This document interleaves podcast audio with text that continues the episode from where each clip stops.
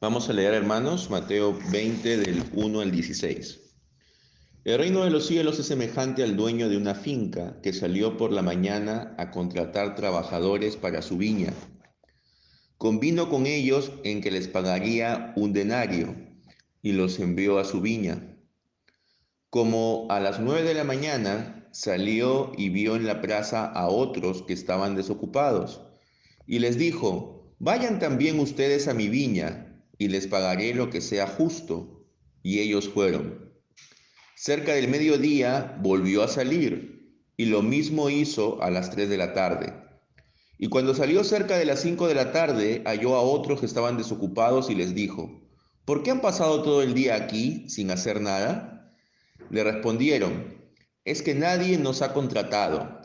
Él les dijo, vayan también ustedes a la viña.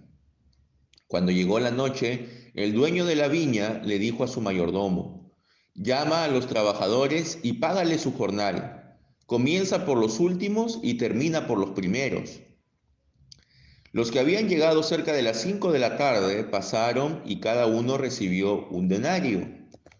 Cuando pasaron los primeros, pensaron que recibirían más, pero cada uno de ellos recibió también un denario. Al recibirlo, comenzaron a murmurar contra el dueño de la finca. Decían, estos últimos han trabajado una sola hora y les has pagado lo mismo que a nosotros, que hemos soportado el cansancio y el calor del día. El dueño le dijo a uno de ellos, amigo mío, no te estoy tratando injustamente. ¿Acaso no conveniste conmigo por el salario de un día, por un denario? Esa es tu paga. Tómala y vete. Si yo quiero darle a este último lo mismo que te doy a ti, ¿no tengo el derecho de hacer lo que quiera con lo que es mío? ¿O acaso tienes envidia porque yo soy bueno? Así que los primeros serán los últimos y los últimos serán los primeros. Amén. Esta parábola, hermanos, está en conexión con las últimas palabras del capítulo anterior, del capítulo 19, en el cual se indica de que cualquiera que por causa de Cristo haya dejado casas, hermanos, padre, madre, mujer, hijos o tierras, recibirá cien veces más y también heredará la vida eterna porque muchos de los que ahora son los primeros serán los últimos, y los que ahora son los últimos serán los primeros. ¿Cómo interpretamos esto? Hemos ya escuchado de que a lo largo del día el dueño de la finca llamó a diferentes trabajadores Llama a algunos trabajadores a las 6 de la mañana, conviene en pagarles un denario, que era el jornal de un obrero por todo el día. Luego llama a otros a las 9 de la mañana, a otros al mediodía, a otros a las 3 de la tarde y a otros a las 5 de la tarde. Y a los que llama a las 5 de la tarde, les dice, vengan a trabajar también a la viña. No les dice cuánto les va a pagar, ni siquiera les dice les voy a pagar lo que sea justo, como les dijo a los trabajadores que contrató a las 9 de la mañana, al mediodía y a las 3 de la tarde. Simplemente les dijo, vengan a trabajar, algo les daré. Entonces, por supuesto que aquellos que habían trabajado a las 6 de la mañana, desde las 6 de la mañana, desde las primeras horas, habían trabajado mucho más. Sin embargo, al final del día, todos, por igual, reciben lo mismo, un denario. Y entonces aquellos que habían trabajado desde las 6 de la mañana se ofenden gravemente y, y le dicen al dueño, tú eres un hombre injusto, porque tú le estás pagando a aquellos que han trabajado solo una hora le estás pagando lo mismo que a nosotros, que hemos soportado el cansancio y el calor.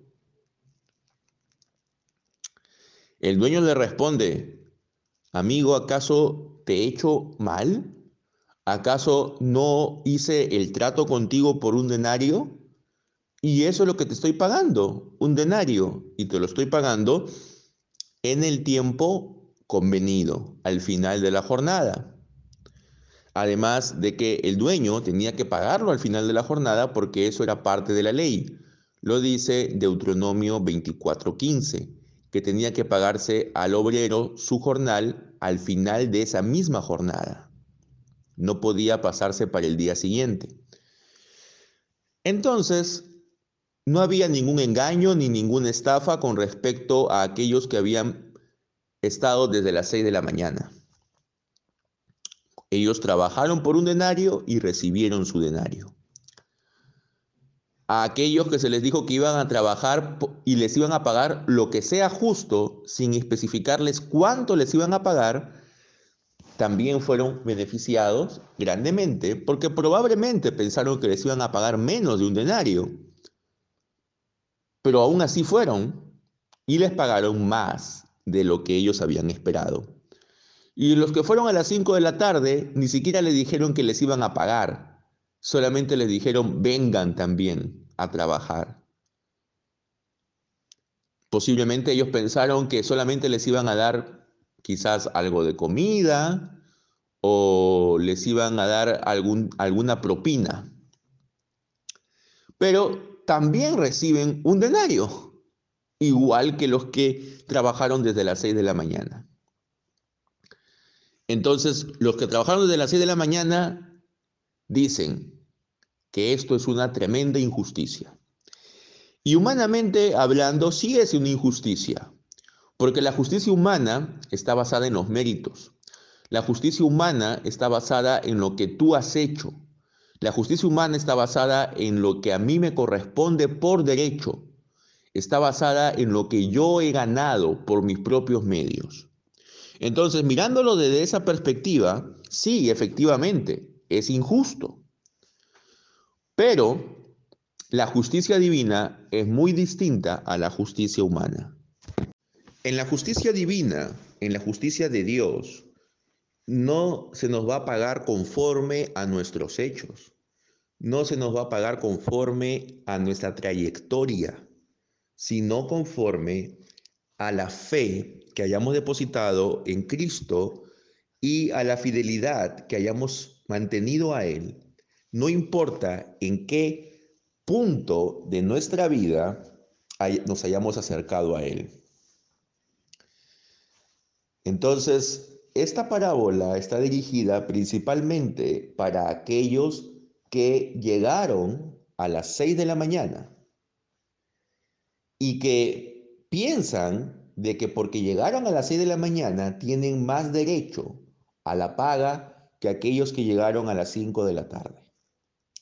Esta, esta parábola está descrita para los israelitas, porque ellos como herederos del antiguo pacto hecho en el Sinaí, se creían con mayor derecho a la, a la gracia y con mayor derecho a participar de la gloria de Dios que aquellos que pertenecían a otras naciones. Y en cierta forma tenían razón. Ya Romanos capítulo 9, versículo 4, nos habla de que de los israelitas es la ley, son los pactos, son las promesas, son los patriarcas. Entonces los israelitas sí tuvieron grandes privilegios. Pero eso no significa que solo ellos formen parte del pueblo de Dios. Eso no significa que ellos tengan más derecho que otros. Si ellos han ingresado desde las 6 de la mañana es porque Dios en su infinita misericordia así lo ha dispuesto pero no porque ellos tengan algo especial en sí mismos. Y así como ellos han tenido el privilegio de tener la ley, de tener los pactos, de tener a los patriarcas, así también, en el contexto actual, aquellos que han llegado muy temprano a la vida cristiana, desde niños o desde adolescentes, han tenido también privilegios que no han tenido aquellos que se han acercado ya de adultos o quizás incluso hasta de ancianos. Han podido aprender de la palabra de Dios con una mayor profundidad. Han podido disfrutar de una comunión con Dios que no han podido experimentar aquellos que han llegado recién en una edad tardía. Pero el que hayan llegado a una edad temprana no les da derecho a decir que merecen la recompensa de la vida eterna. Porque la vida eterna está dada por Dios a todos aquellos a quienes Él desea dársela. Porque la vida eterna es una prerrogativa exclusivamente divina. Si bien es cierto, nosotros a lo largo de nuestra vida nos hemos podido mantener fieles a Dios es porque Dios así lo ha permitido, porque Él nos ha preservado, porque Él nos ha dado de su Santo Espíritu para poder seguir siendo fieles. No debemos tener la idea de que somos fieles porque somos buenos, porque somos mejores, porque somos superiores moralmente a los demás. Somos fieles porque Dios nos ha preservado, y porque Él nos ha dado de su Santo Espíritu para que podamos caminar en fidelidad a Él. Entonces, a veces cuando una persona llega en una época tardía de su vida a la fe, más aún si es una persona conocida y más aún si es una persona que ha vivido mm, un estilo de vida moralmente irresponsable, moralmente alejado de los principios bíblicos, solemos cuestionar a esta persona y decimos, esta, y, decimos que esta persona, a pesar de que ha vivido una vida de desenfreno, llega a la fe cristiana y al final, cuando muera, ¿Va a recibir acaso la misma recompensa? ¿Va a recibir acaso la misma paga que va a recibir que van a recibir aquellos que han estado desde pequeños en la iglesia? Una mujer que ha tenido una vida sexualmente muy activa, acostándose con muchos hombres, va a recibir la misma paga que una mujer que se ha mantenido pura y fiel a lo largo de su vida y que solo ha estado con un hombre que es su marido, humanamente pareciera un poco injusto, ¿no? Sin embargo, en la misericordia de Dios y en la generosidad de Dios, ambas mujeres van a recibir la misma paga. Ambas van a formar parte del reino de Dios. Ambas van a participar de la gloria de Dios.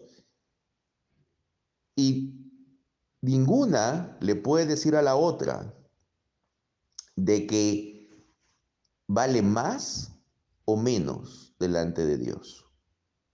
Porque la salvación no ha sido ganada por nuestros méritos, no ha sido ganada por nuestras obras, sino es por pura gracia. A nosotros se nos ha dicho que cuando llegamos a conocer a Cristo, tenemos que permanecer fieles a Él. Y tenemos que permanecer en la iglesia, siendo perseverantes. Y al final recibiremos nuestra recompensa. Y por supuesto que si nos mantenemos fieles, recibiremos nuestra recompensa, hermanos. No lo dudemos ni por un instante. Eso es lo que se nos ha prometido y eso es lo que se nos va a dar. Y tenemos que estar contentos con eso. Igualmente, si otras personas han recibido la misma promesa, pero un estadio de vida mucho más tardío, nosotros no tenemos por qué sentir envidia de ellos, ni tampoco por qué tener algún tipo de resentimiento hacia ellos. Dios trabaja en cada uno de manera distinta. Dios llama a cada uno de manera diferente. Nosotros solo debemos preocuparnos de nuestra propia jornada. Así hayamos sido llamados a las 6 de la mañana, a las 9, al mediodía, a las 3 de la tarde o a las 5 de la tarde. Lo que nos debemos preocupar es permanecer en la viña hasta el atardecer, hasta el final de la jornada. Y no mirar quiénes son los que llegan después. Y no fijarnos en cómo llegan. Y no fijarnos cuál va a ser su paga. Porque eso solamente le corresponde a Dios. Él es misericordioso, Él es generoso y Él sobrepasa cualquier esquema de justicia humana basada en los méritos, basada en derechos adquiridos. Nuestra salvación, hermanos, es exclusivamente por gracia de Dios, no en méritos. Y si hemos permanecido fieles a Él, es por su misericordia. Así que la próxima vez, hermanos, que cuestionen a alguien que ha llegado a la fe a un tiempo muy tardío, piensen nuevamente en Mateo 20:15. ¿Acaso tienes envidia porque yo soy bueno? Es lo que te estaría preguntando Jesús a ti. Que Dios nos guarde, hermanos. Amén.